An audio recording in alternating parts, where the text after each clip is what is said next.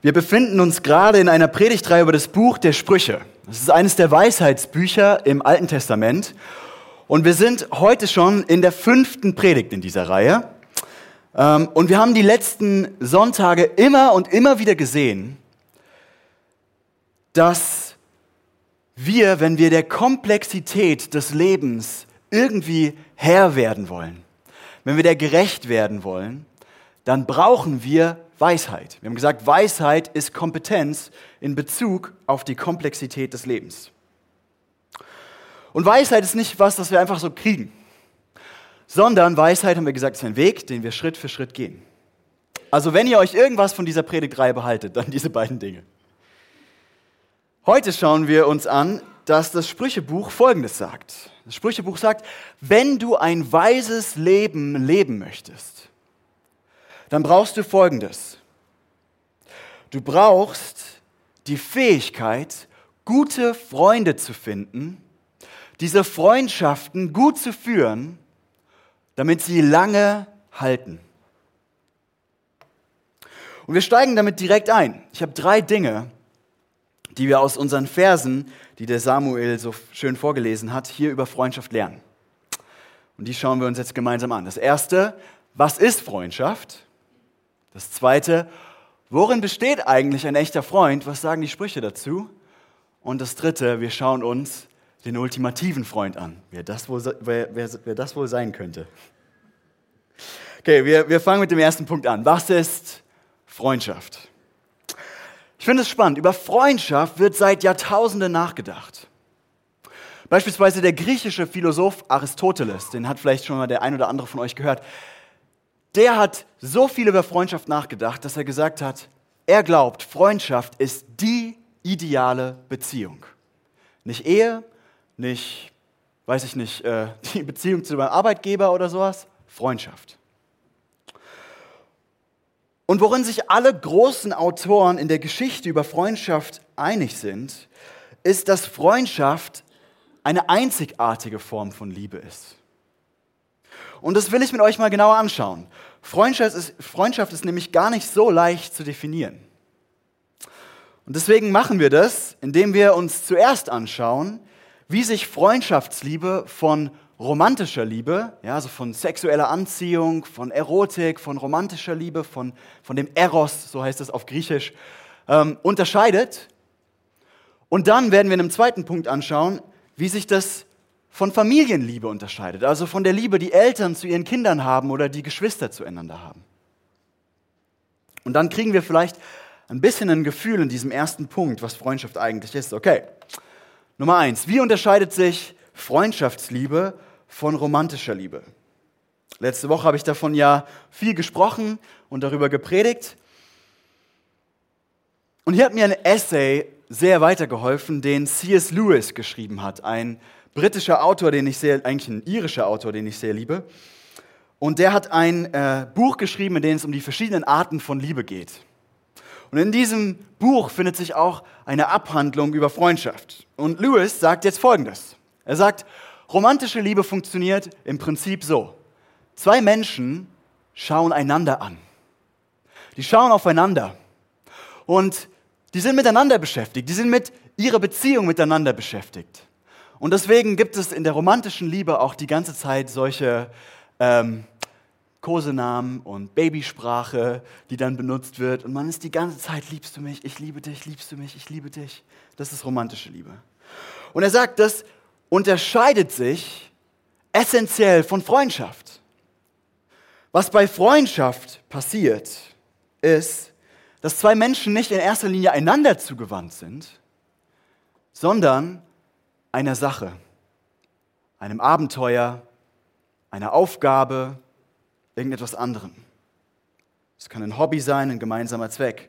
Ich lese mal Lewis im O-Ton vor. Er schreibt folgendes. Freundschaft entwickelt sich aus bloßer Kameradschaft da, wo zwei Kameraden entdecken, dass sie dieselbe Perspektive oder dasselbe Interesse oder einfach denselben Geschmack haben, den die anderen um sie herum nicht mit ihnen teilen und welchen sie bis zu diesem Moment für ihren eigenen einzigartigen Schatz oder Kampf hielten. Der typische Ausruf am Anfang einer Freundschaft klingt in etwa so. Was? Du auch? Ich dachte, ich wäre der Einzige. Und dann schreibt Lewis etwas spitz weiter, das habe ich euch jetzt mit, nicht mitgebracht, das lese ich nur. Das ist der Grund, warum diese bemitleidenswerten Menschen, die einfach nur Freunde haben wollen, nie welche finden können. Die Voraussetzung für Freundschaft ist, dass wir etwas anderes wollen als, einen, als bloß einen Freund. Wo die richtige Antwort auf die Frage, siehst du dieselbe Wahrheit, ist, ich sehe nichts und mir ist die Wahrheit auch egal, ich will einfach nur einen Freund, da kann keine Freundschaft entstehen. Denn es gibt nichts, worüber die Freundschaft geht. Die, die nichts besitzen, können auch nichts miteinander teilen. Die, die nirgendwo hingehen können, äh, hingehen, können auch keine Reisegefährten haben. Also Freundschaft entsteht da, wo zwei Menschen dieselbe Wahrheit anschauen und dann auf einmal merken, da steht noch jemand anderes, der dasselbe anschaut und die sagen, hä, du auch? Wie cool. Ich dachte, ich wäre da drin alleine. Und so unterscheidet sich Freundschaftsliebe von romantischer Liebe, bei der man eigentlich hauptsächlich aufeinander fixiert ist, einander anschaut. Und jetzt lasst uns anschauen, wie sich Freundschaftsliebe von Familienliebe unterscheidet. Und hier bin ich dankbar für eine Auslegung äh, von dem Theologen Tim Keller, den ich immer mal wieder hier zitiere. Die hat mir sehr geholfen, das zu verstehen. Ähm, und dafür schauen wir den ersten Vers an, den wir heute äh, mitgebracht haben, beziehungsweise ähm, der, der zweite Vers ist es, die ersten beiden Verse. Also hier Sprüche 18, 24, da heißt es, manche sogenannten Freunde richten sich gegenseitig zugrunde, doch ein wahrer Freund ist treuer als ein Bruder. Okay, was hier gesagt wird, ist folgendes. Ein Freund kann besser sein als deine Verwandten. Eigentlich ziemlich banal. Ein Freund kann besser sein als deine Geschwister. Und wir müssen uns das klar machen. Das wurde in der Zeit geschrieben, in der Familienbande noch viel, viel, viel wichtiger waren, als das heute der Fall ist. Heute zählt Familie nicht mehr so sehr, aber damals war das das Ding. Und wenn die Sprüche das schreiben, war das damals total revolutionär. Warum sagt das Sprüchebuch das? Dazu schauen wir den nächsten Vers an. Das ist eigentlich der Vers, der vorher kommt, aber den schauen wir 17, 17 an. Auf einen Freund kann man sich immer verlassen und ein Bruder ist dazu da, dass man einen Helfer in der Not hat. Okay, wieder, was wird hier gesagt? Ein Bruder hilft dir in der Not, wird hier gesagt. Ein Bruder hilft dir in der Not. Was heißt das? Naja, er ist für dich da, wenn es mal drunter und drüber geht. Ja, wenn du äh, Kummer hast, wenn es dir nicht gut geht, dann kümmern die sich um dich, die Brüder und die Schwestern. Da wirst du durchgetragen, da ist Fürsorge und da ist Loyalität. Aber dabei muss ein Bruder dich nicht unbedingt leiden können. Ja?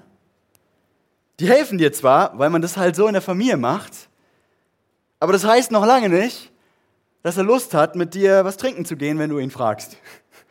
Oder dass du, wenn du ihn zum Essen einlädst, er richtig Lust hat, mit dir Zeit zu verbringen. Ein Freund hingegen ist jemand, der dich ausgewählt hat. Der dich ausgewählt hat. Ein Freund ist nicht gebunden durch Familienpflicht oder so, sondern er ist absolut freiwillig mit dir befreundet, zumindest im Idealfall. Und das ist so besonders. Und trotzdem, und das müssen wir uns klar machen, in diesem Vers vorher, den wir gelesen haben, 1823, da heißt es ja doch, ein wahrer Freund ist treuer als ein Bruder. Und Leute, das Wort, was hier übersetzt wird mit treu, dieses Wort ist das hebräische Wort davek. Und das heißt so viel wie anhangen, treu sein. Und vielleicht dem einen oder anderen regelmäßigen Bibelleser wird vielleicht jetzt dieses Wort anhangen bekannt vorkommen. Wo kommt es denn noch vor? Das kommt vor ganz am Anfang in der Bibel, wo es eigentlich um die Ehe geht zwischen Mann und Frau. Und da wird gesagt, ein Mann wird Vater und Mutter verlassen und seiner Frau anhangen. Das ist genau dasselbe Wort, da weg. Also was hier, die Treue, die hier im Blick ist, die hier im Bild ist, das ist nicht einfach so, ja, ich ja, also wenn er ein Problem hat, dann, wenn ich gerade Zeit habe, dann helfe ich. Sondern hier ist fast eine Art Bundestreue im Blick. Das ist unglaublich. Das ist ein Freund. Und was machen wir mit dieser Info? Also ich finde das total spannend. Und das finde ich eine gute Frage. Alles, was ich weiß, ist Folgendes. In der Ostkirche, also nicht hier im Westen bei uns, sondern russisch, griechisch, orthodox und so weiter, Ostkirche, da gab es jahrtausende lang ein Ritual, das hieß Adelpho Poiesis. Adelpho Poiesis. Und das heißt eigentlich so viel wie zum Bruder machen. Und in diesem Ritual wurden zwei Menschen, die gesagt haben, wir sind so eng befreundet, wir wollen einen Bund miteinander schließen. Der war anders als der Ehebund, der war auch weniger verbindlich, rechtlich. Aber die gesagt haben, wir wollen einen Bund miteinander schließen, die wurden tatsächlich in einen Freundschaftsbund von der Kirche eingesegnet. Ich lasse das jetzt einfach mal bei euch. Ihr, fangt darüber an nachzudenken, okay? Und es gab es nicht nur in den Ostkirchen nebenbei. Es gibt zum Beispiel einen Abt ähm, aus dem 12. Jahrhundert namens Elred oder Eilred. Und der hat ein Kloster geleitet und während er dieses Kloster geleitet hat, ist das Kloster von 50 auf 600 Mönche gewachsen. Und dieser, und dieser Abt, der hat ein Buch geschrieben mit dem Titel Über geistliche Freundschaft. Und darin vertritt er, ähnlich wie in dieser Adelpho Poiesis, vehement die Auffassung, dass es eine Art von reiner und tiefer Liebe zwischen Freunden geben kann, die fast sowas wie ein Ehebund ist, die fast so einen Bundescharakter hat. Okay. Wie gesagt, ich lasse das mit euch. Ihr fangt an, drüber nachzudenken, was das für uns heißt. Und wenn wir das jetzt alles zusammenbringen, dann sehen wir etwas, was die Bibel betont und das die Sprüche betonen. Und das ist Freundschaft, das habe ich schon gesagt, das ist eine Art von Beziehung, die du in keiner anderen Art von Beziehung kriegen kannst. Freundschaft bringt etwas in dein Leben, was weder Romantik noch deine Familienbande dir geben können. Und ja, also deine Familienmitglieder können auch deine Freunde sein und auch dein Ehepartner kann und sollte dein Freund sein. Aber dann ist es eine Mischung von verschiedenen Liebesformen, die in diesen Beziehungen vorkommt. Ich würde es nochmal zusammenfassen. Freundschaft ist eine Beziehung, die anders als deine Beziehung zu deinen Familienmitgliedern absolut freiwillig ist. Und gleichzeitig ist die Freundschaft eine Beziehung, die sich, anders als eine romantische Beziehung, nicht um dich und die andere Person dreht und ihr euch einander nur anschaut, sondern um etwas anderes. Und dann ist da diese unglaubliche Verbindlichkeit. Als Freunde wird man ja nicht rechtlich und auch nicht körperlich oder so zu einer Einheit, aber, aber da ist diese freiwillige Verbindlichkeit und die Bibel hat dasselbe Wort für diese beiden Dinge an diesen beiden Stellen. Warum betone ich das so? Ich glaube, weil wir gesagt haben, gerade dass Freundschaft eine der freiwilligsten Formen oder die freiwilligste Form von Liebe ist, ist sie ständig unter Bedrohung. Ich glaube, in unserer gestressten Zeit, in der wir immer busy, busy, busy sind, da fällt Freundesliebe einfach schnell runter. Das ist halt eine Form von Liebe, die sich nicht natürlich so krass aufdrängt wie diese anderen Formen. Also wenn du einen übervollen Alltag hast, musst du trotzdem noch irgendwie mit deiner Familie umgehen. Die geht halt nicht weg. Da musst du trotzdem irgendwie mit der umgehen. Und wenn du einen übervollen Alltag hast, kannst du dich trotzdem nicht immer dagegen wehren, dass du dich verliebst. Und dass deine Hormone verrückt spielen und dass du in eine romantische Verliebtheit rutschst.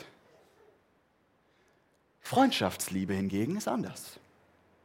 Freundschaft braucht viel mehr als die anderen Lieben diese bewusste Entscheidung, dass wir Raum in unserem Leben für sie machen. Weil sie eben freiwillig ist. Und das ist ein Problem, weil das Sprüchebuch sagt, wir brauchen Freundschaften, um zu überleben, um ein weises Leben zu leben. Okay. Und das führt mich zu meinem zweiten Punkt. Worin besteht eigentlich ein echter Freund? Wir haben das ja schon gesehen. Freundschaft entsteht, wenn zwei Menschen dasselbe anschauen. Okay? Aber das ist nur der Anfang und die Grundlage von Freundschaft. Damit Freundschaft gelingt, braucht Freundschaft noch mehr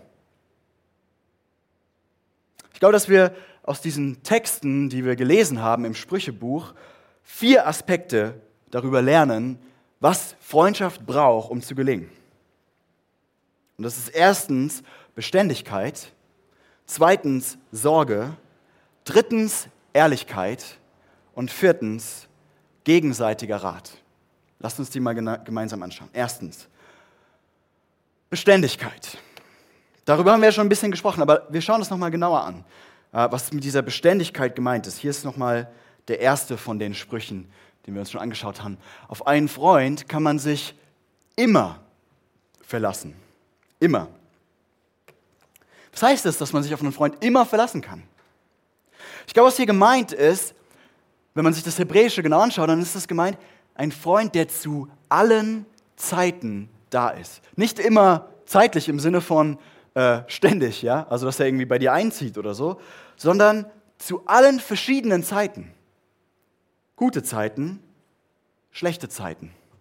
Zeiten, in denen man gemeinsam Spaß hat und Zeiten, in denen man gemeinsam Aufgaben tut.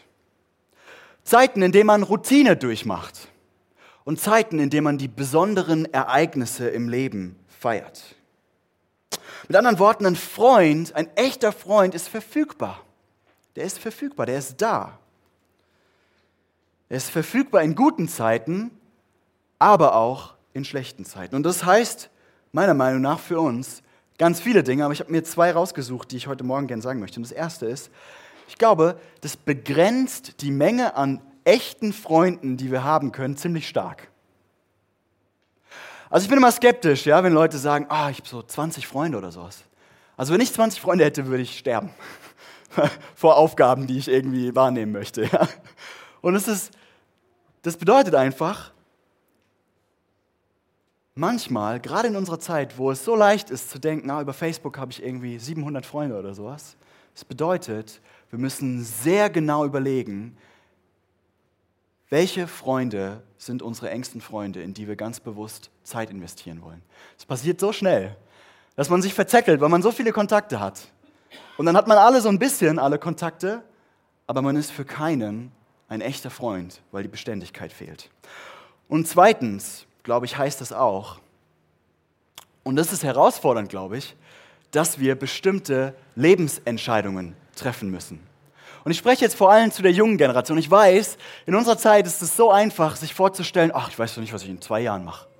In zwei Jahren bin ich vielleicht nach Australien ausgewandert und äh, weiß ich nicht, keine Ahnung, oder in zwei Jahren bin ich sonst wo. Und ich habe Freunde aus der Schulzeit, die das einfach nicht schaffen, sich an einem Ort niederzulassen, sondern die von Ort zu Ort wandern und es immer schwieriger wird für sie, echte und tiefe Freundschaften zu knüpfen. Und es ist eine Herausforderung, zu überlegen, die Lebensentscheidungen, die Jobs, die ich annehme, ja, die, die Beziehungen, die ich eingehe, all das auch aus diesem Blickwinkel der Freundschaft zu betrachten. Das heißt nicht, dass es immer falsch ist, den Job anzunehmen und wegzuziehen. Aber ich glaube, es ist nicht weise, einfach zu sagen, ach ja, ich ziehe nach Berlin und über soziale Medien ist ja kein Problem, Kontakt zu halten. Und dann zu merken, hey, meine Freunde entgleiten mir. Hey, ich, ich, ich habe irgendwie diese echte Verbindung nicht mehr. Und deswegen die Herausforderung, Beständigkeit braucht ganz bewusste Entscheidungen.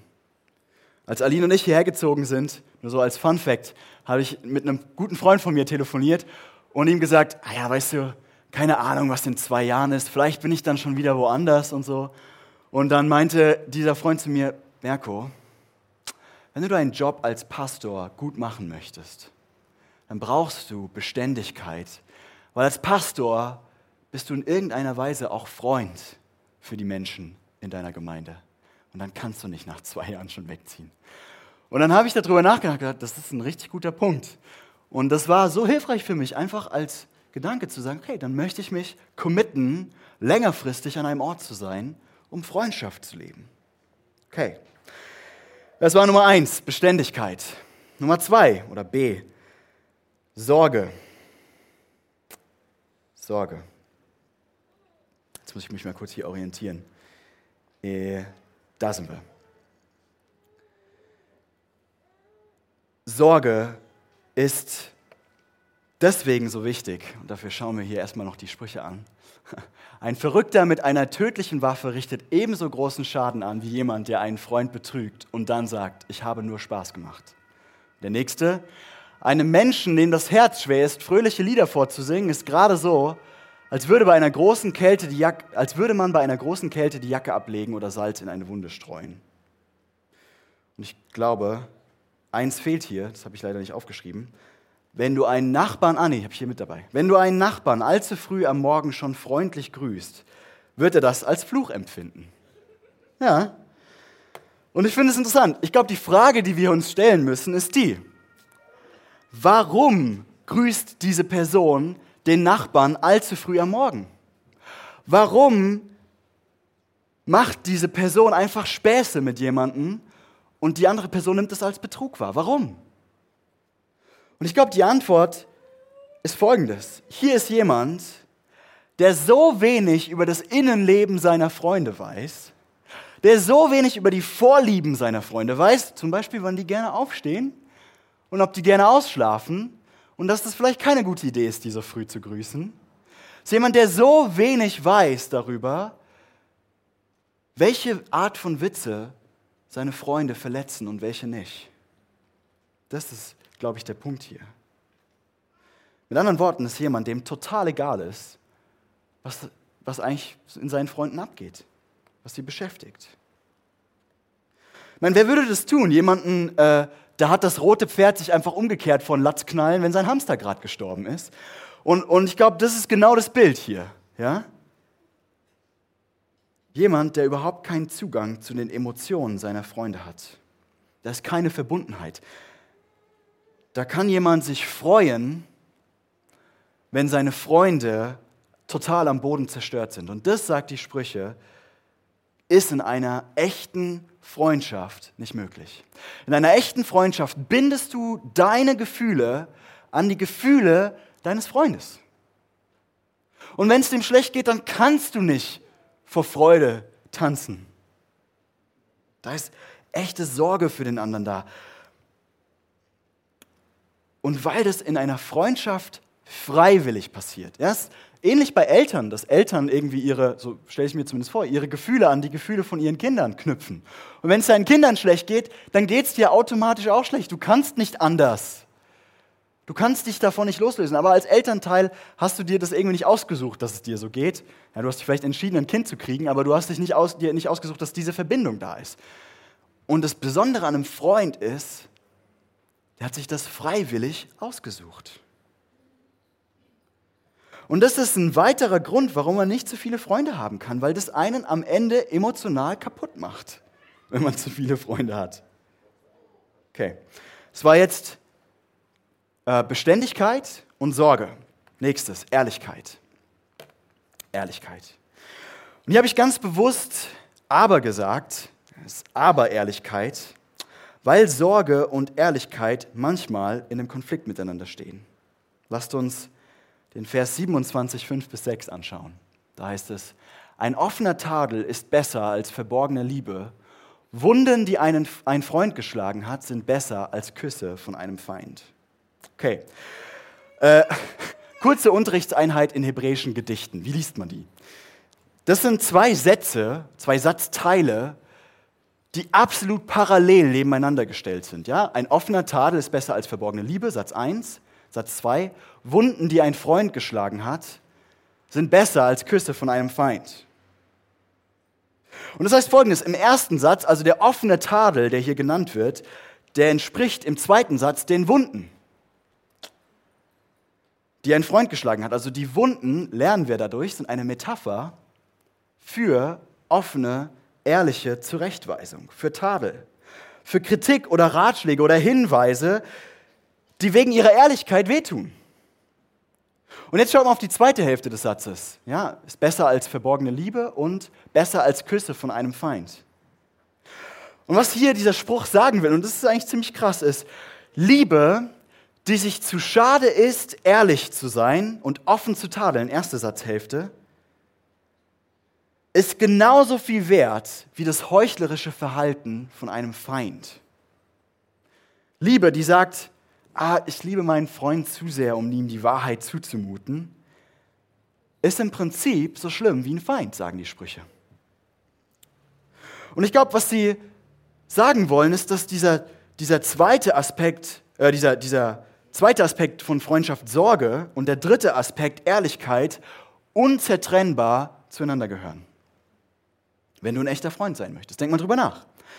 Wie könnte ich einem Freund, bei dem ich mit anschaue, dass er gerade sein Leben volle Kanne gegen die Wand fährt, dass er Schritt für Schritt weiter in den Mist reinläuft, wie könnte ich dem die Wahrheit vorenthalten, wenn ich mir wirklich Sorgen um ihn mache, wenn mein Wohlergehen wirklich an sein Wohlergehen gebunden ist? Nur wenn ich nicht bereit bin, den Schmerz auf mich zu nehmen, den die Ehrlichkeit manchmal auslöst. Also wenn ich nicht bereit bin, das auf mich zu nehmen, dann halte ich die Wahrheit für mich, oder? Das ist eigentlich ein selbstsüchtiger Grund. Das ist übrigens auch mit diesem anderen Spruch hier gemeint. Wer einem Menschen schmeichelt, stellt ihm eine Falle. Damit ist gemeint, wenn du einem Menschen immer nur Positives sagst, nur Lob gibst und nie ihn auch auf seine Fehler hinweist, und wir haben alle Fehler, dann ist es genauso, als ob du ihn einfach in eine Falle laufen lässt. Ja, weil der völlig blind für seine eigenen Fehler, wahrscheinlich völlig blind für seine eigenen Fehler, einfach weiter in dieselbe Richtung läuft und da ist diese Falle. Und ich glaube, das, das müssen wir verstehen. Es ist leicht, nur eine der beiden Sachen zu machen. Entweder ich sorge mich um die andere Person, ja, ich bin emotional verbunden, ich leide mit, wenn der andere leidet, aber dann sage ich nicht die Wahrheit, weil das würde die andere Person ja verletzen und das würde mich ja auch ins Leiden reinbringen. Wenn die andere Person schmerzt darunter, dass ich ihm die Wahrheit sage, und ich dann sage, das tut mir auch weh, wenn ich merke, das tut der anderen Person weh. Das können wir machen. Oder auf der anderen Seite, wir können dem anderen die Wahrheit von Latz knallen, aber dann ist uns egal, wie es dem geht. Egal, dass das Schmerzen auslöst. Egal, dass das weh tut, wenn wir die Wahrheit sagen. Ich glaube, die, die Sprüche wollen sagen, dass du beides machen musst, wenn du ein guter Freund sein willst. Sowohl emotional investiert in das Leben deines Freundes sein, als auch alle Ehrlichkeit aufbringen, die nötig ist und das ist einer der Gründe, warum es so schwer ist, ein guter Freund zu sein. Okay. Zuletzt, D, gegenseitiger Rat. Gibt es zwei schöne Verse, die ihr bestimmt, also den einen hat der, den ersten haben die einen oder anderen bestimmt schon mal gehört. Wird immer mal wieder so benutzt. Eisen schärft Eisen, ebenso schärft ein Mensch den anderen. Und der zweite, der ehrliche Rat eines Freundes ist so angenehm wie Öl oder Weihrauch. Und dieses hebräische Wort, das hier für Rat steht, das macht klar, es geht hier nicht um einseitige Ratschläge. Der Punkt ist nicht, ich gehe mal zu dem anderen und sage ihm, wie er sein Leben auf die Reihe kriegt. Hier ist eigentlich das Bild von einem Kriegsrat vor Augen, wo der König seine ganzen Generäle um sich schart und alle miteinander Rat halten, was die beste Vorgehensweise ist. Also hier ist Gegenseitigkeit gemeint. Hier ist gemeint, man, man, man, man legt offen, was einen beschäftigt, seine Perspektive offen. Und man ist bereit, die Perspektive des anderen aber auch, auch wahrzunehmen, auch aufzunehmen. Und ich glaube, da, darin liegt unglaubliche Power.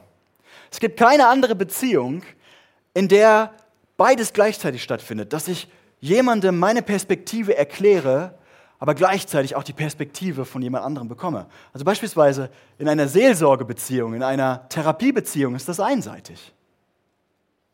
Und deswegen ist Freundschaft so wichtig.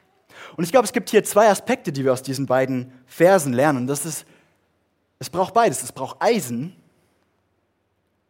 aber es braucht auch Öl oder Weihrauch. Also mit anderen Worten, es braucht manchmal dieses Gegeneinanderschlagen wie beim Eisen.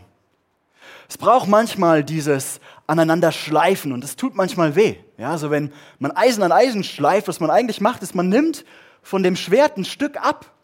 Das wird geschliffen, es wird abgenommen, abgetragen. Aber auf der anderen Seite, wenn eine Freundschaft immer nur diese Härte hat, wenn da immer nur dieses Aufeinandertreffen ist, ist das auch nicht gesund, sondern wir brauchen auch das Süße, das Angenehme. Wir brauchen den Weihrauch und das Öl.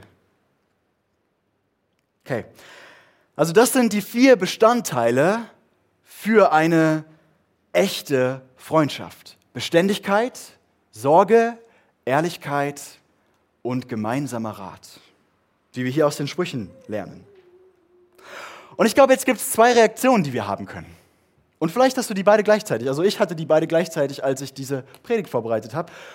Und das, die erste Reaktion ist Sehnsucht. Sehnsucht. Dass man denkt, ja, ich will auch so einen Freund haben. Das klingt total cool. Ich wünsche mir auch so einen Freund oder so eine Freundin. Ich wünsche mir auch so jemanden. Und gerade in unserer Zeit habe ich das Gefühl, merken viele Leute diese tiefe Sehnsucht nach Freundschaft in ihnen, aber sie merken gleichzeitig auch, dass die Art und Weise, wie wir Leben leben in unserer Gesellschaft, oft feindlich gegenüber Freundschaften ist. Freundschaften werden dadurch so schnell kaputt gemacht, dass man wegzieht. Ja, oder durch politische Polarisierung oder durch alle möglichen anderen Sachen. Ihr wisst genau, woran das liegt, dass Freundschaften auch so unter Beschuss sind. Und die zweite Reaktion, weiß nicht, ob ihr die auch habt, ich hatte sie auf jeden Fall, ist leichte Verzweiflung die immer stärker wird. Da ist eine gewisse Verzweiflung in mir. Weil wenn ich diese Liste anschaue, diese Bausteine einer wahren Freundschaft, dann beschleicht mich so eine Ahnung. Und da beschleicht mich diese leise Ahnung, dass es vielleicht nicht nur an unserer Gesellschaft liegt. Dass es vielleicht nicht nur die äußeren Umstände sind oder die anderen, die nicht mit mir befreundet sein wollen, an denen es liegt, dass ich diese echten Freunde, nach denen ich mich sehne, nicht in der Form habe, in der ich sie mir wünsche.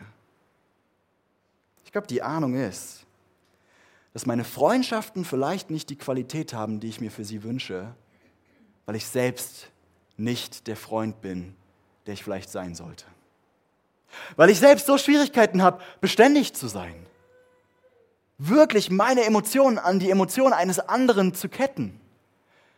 Ehrlich zu sein, auch wenn es weh tut, mir und der anderen Person und gemeinsam Rat zu halten, sich wirklich verletzlich zu machen, meine Perspektive offen zu legen, meine Gedanken, meine tiefsten Gefühle offen zu legen.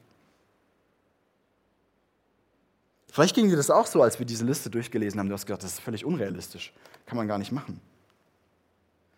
Aber ich glaube, bis zu einem gewissen Grad haben wir keine großartigen Freunde, weil wir selbst keine großartigen Freunde sind.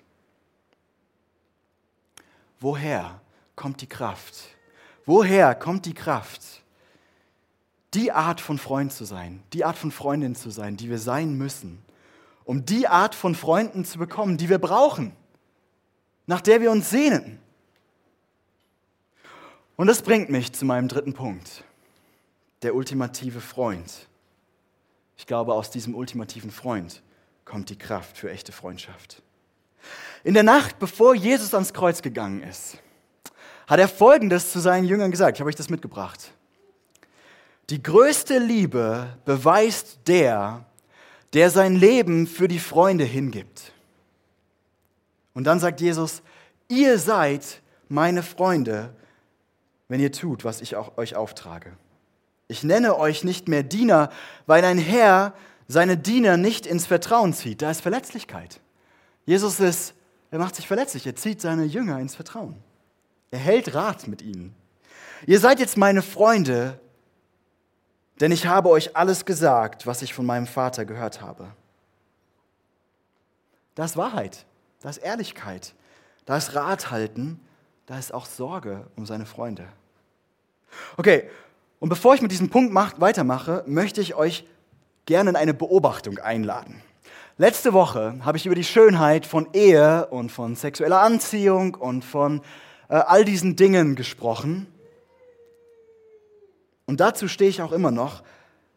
Aber es muss uns als Menschen, die in einer Kultur leben, die romantische Liebe und Beziehungen völlig überhöhen.